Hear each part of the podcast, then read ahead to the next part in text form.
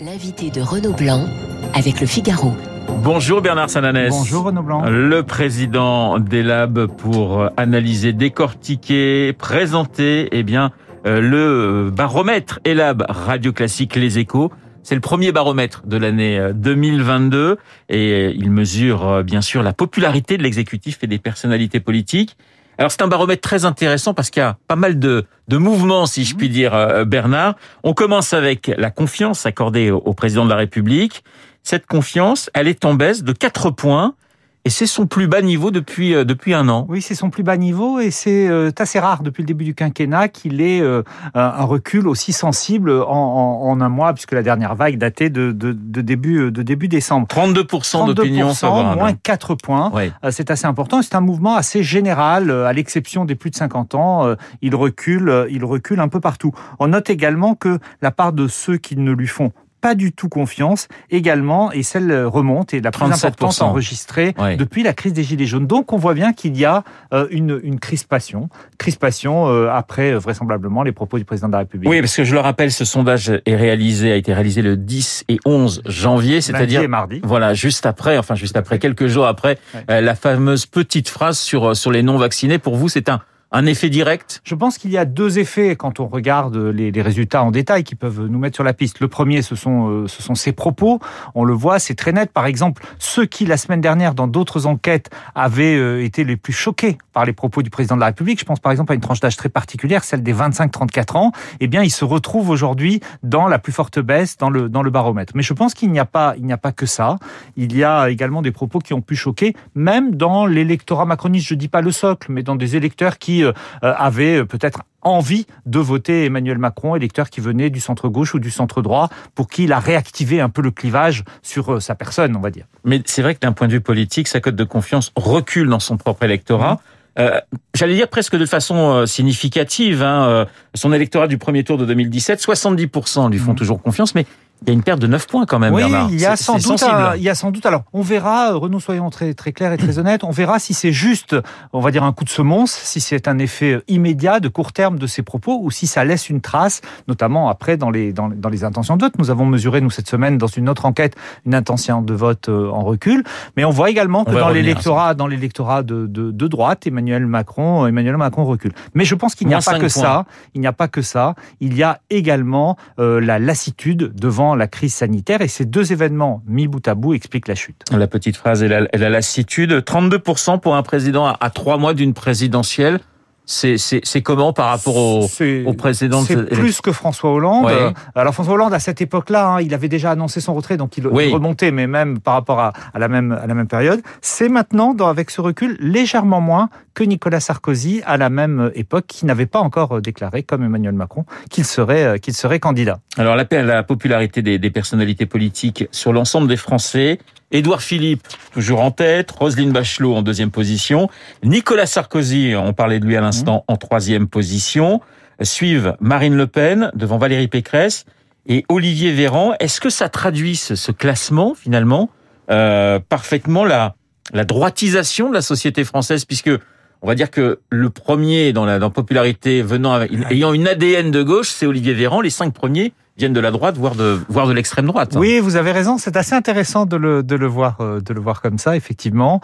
Mais surtout, moi, ce que je, ce que je, ce que je retiens, c'est le même niveau de confiance entre Marine Le Pen et Valérie Pécresse et le fait que Marine Le Pen euh, retrouve le score qu'elle n'avait pas eu depuis le fameux débat raté qui a, qui a marqué oui. évidemment l'image de, de Marine Le Pen. Il lui a fallu quasiment donc cinq ans pour effacer en termes d'image euh, ce, ce, moment, ce moment raté, retrouver de la crédibilité, retrouver aussi une image personnelle qui, on le voit bien, se polie un peu, ça s'arrondit, j'allais dire, et euh, dans une part de, d'hostilité, la part d'hostilité euh, diminue. On voit également dans les enquêtes sur le second tour que les écarts se resserrent quand elle est quand elle est testée. Ça traduit euh, le même phénomène. Mais ça signifie, est-ce que c'est pour vous, Bernard, c'est aussi une conséquence de euh, la la candidature d'Éric Zemmour euh, que l'on considère peut-être pour beaucoup de, chez beaucoup de Français plus à droite encore que Marine Le Pen. Est-ce que euh, finalement ça, ça, a permis à Marine Le Pen de gommer une, image, euh, j'allais dire,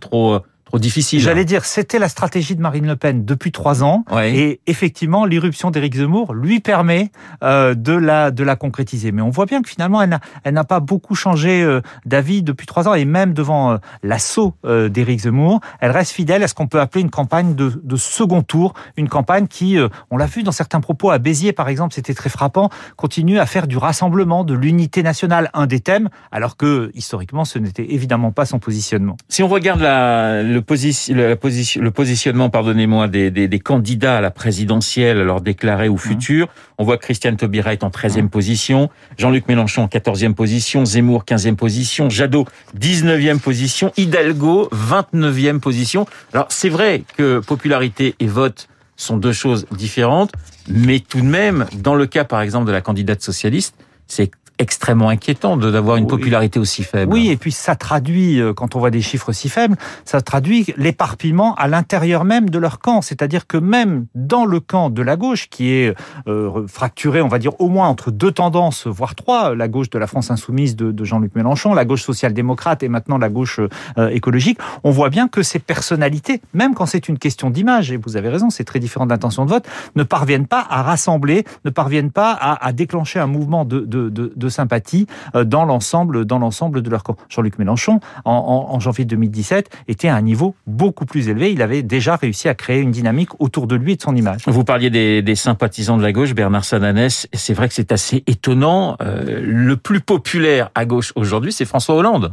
Oui, alors c'est vrai que... C'est très surprenant quand même. c'est vrai que c'est assez étonnant. Il passe même la barre des, des, des 50%, 54%, gauche, alors qu'il oui. avait été extrêmement, extrêmement décrié par les sympathisants de gauche euh, au moment euh, du quinquennat, mais même après, il était resté pendant euh, 3-4 ans à des niveaux, euh, à des niveaux très faibles. Le fait qu'il soit un peu en, en, en retrait, euh, en retrait du jeu, le fait qu'il continue à critiquer très fortement et très vertement Emmanuel Macron doit sans doute évidemment séduire une partie de cette de cet électorat de gauche. Si votre question c'est est-ce que ça peut lui traduire, lui donner des idées pour ouais, je pense qu'il en a toujours des petites idées, François Hollande. Comme vous l'avez dit, la cote de confiance ne fait pas une intention de vote. Alors, dans le classement des personnalités du côté de, de la majorité présidentielle. Ce qui est intéressant, alors Édouard Philippe en tête, Olivier Véran en deuxième position, suivi par Bruno Le Maire.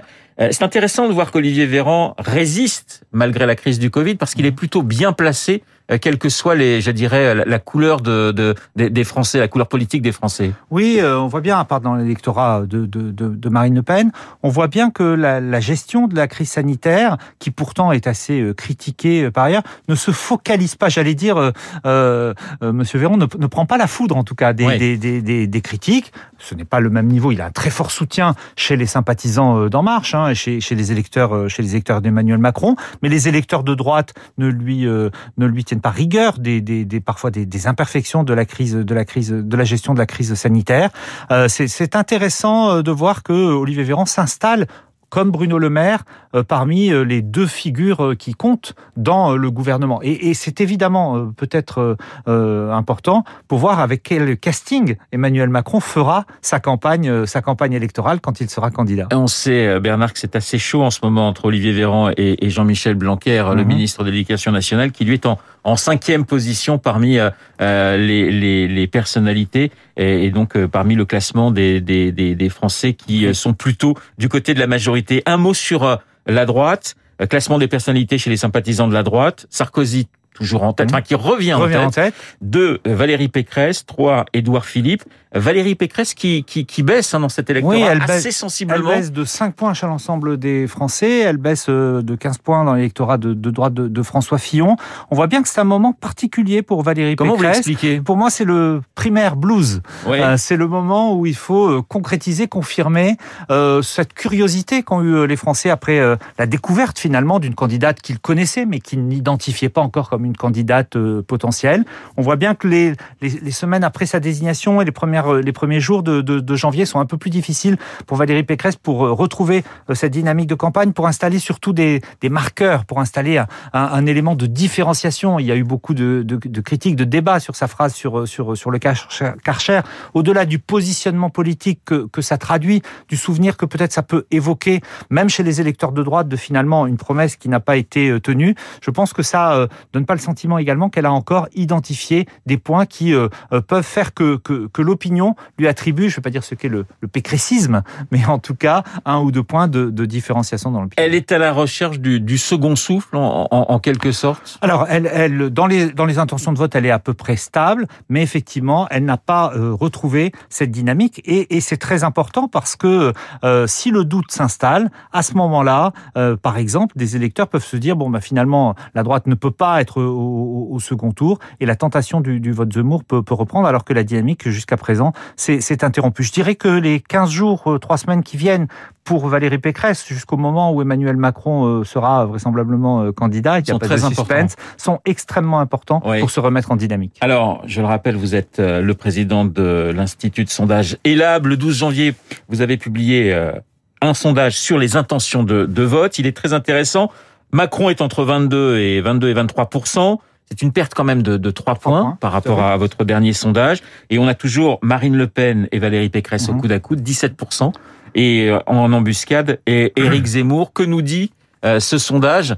Euh, la gauche semble hors hors sujet mmh. puisque Jean-Luc Mélenchon est à moins de 10%, suivi par Yannick Jadot 7%. Quelle conclusion faites-vous de, de ce nouveau sondage ELAB sorti le 12 janvier Bien, d'abord que euh, c'est euh, une, des, des, intentions de vote qui sont extrêmement sensibles, extrêmement réactives à l'actualité. On a le sentiment que on est loin de, de, la cristallisation, à la fois sur le choix d'une personne. On voit qu'il y a encore euh, près de 40% d'électeurs qui disent qu'ils ne sont pas sûrs de leur choix. Oui. Et on voit également dans d'autres enquêtes, y compris celles publiées par les Échos, que les thèmes de la campagne ne sont pas encore euh, clairement identifiés. Il n'y a pas encore de priorité de campagne qui se, qui se dégage. C'est extrêmement difficile euh, de voir que la campagne euh, aujourd'hui ne, séduit pas euh, les, Français. On est sur une campagne qui est très marquée par, par des petites phrases. Vous me direz, il y en a toujours eu et vous aurez raison, mais comme si cette année, elle prenait encore plus de place. Ah, sur un plan politique, pour répondre à votre question, ça traduit évidemment la grande interrogation qui se porte sur qui sera aujourd'hui. Emmanuel Macron peut baisser, mais aujourd'hui Emmanuel Macron est un favori, même s'il est un favori fragile. Qui sera face à lui sur le, sur le second tour? On voit que Marine sont, Le Pen. Ils sont trois pour vous aujourd'hui, Bernard. Ils sont trois parce qu'on est dans les marges d'erreur, même ouais. si Éric Zemmour est, est, un peu écarté et on voit est un peu distancé dans cette dans cette vague. Il a quatre points de retard sur la présidente du Rassemblement national et la présidente de la région Île-de-France. Mais surtout, ce qui est intéressant, c'est qu'on voit entre ces trois euh, électorats une assez grande volatilité d'électeurs qui peuvent, je vais pas dire de manière indifférente parce qu'il y a des, des, des, des, questions sociologiques, mais qui peuvent se porter sur l'un ou l'autre de ces trois candidats. Concernant le, le, le second tour, vous imaginez, euh, vous avez imaginé deux, deux scénarios. Macron-Pécresse 50-50. Mmh. Donc pour l'instant, euh, très difficile de savoir qui pourrait l'emporter. Macron-Le Pen 55-45. Mais vous avez toujours dit que euh, les, les, sondages pour un, un, un, second tour sont à prendre avec beaucoup, beaucoup, beaucoup de pincettes. Oui, on est encore loin des seconds tours, mais ce que l'on constate pour l'instant, et évidemment ce ne sont que des, des, des hypothèses, c'est que par exemple, dans l'hypothèse Valérie Pécresse face à Emmanuel Macron, on aurait un électeur de Jean-Luc Mélenchon sur deux qui dirait euh, s'abstenir. Voilà. Ouais. Ça veut dire que euh, le, le, le, clivage reste, reste fort et que pour le président de la République, la tentation du tout sauf Macron peut être un des risques majeurs. Merci Bernard. Bernard Sananès, le président de l'Institut ELAB, pour nous parler de ce baromètre radio classique, le premier euh, de l'année concernant la popularité de l'exécutif et des personnalités euh, politiques. Merci encore d'avoir été ce matin. Euh, mon invité, il est 8h29. Dans un instant, l'essentiel de l'actualité avec Charles Bonner. Vous écoutez Radio Classique. Avec la gestion Carmignac, donnez un temps d'avance à votre épargne.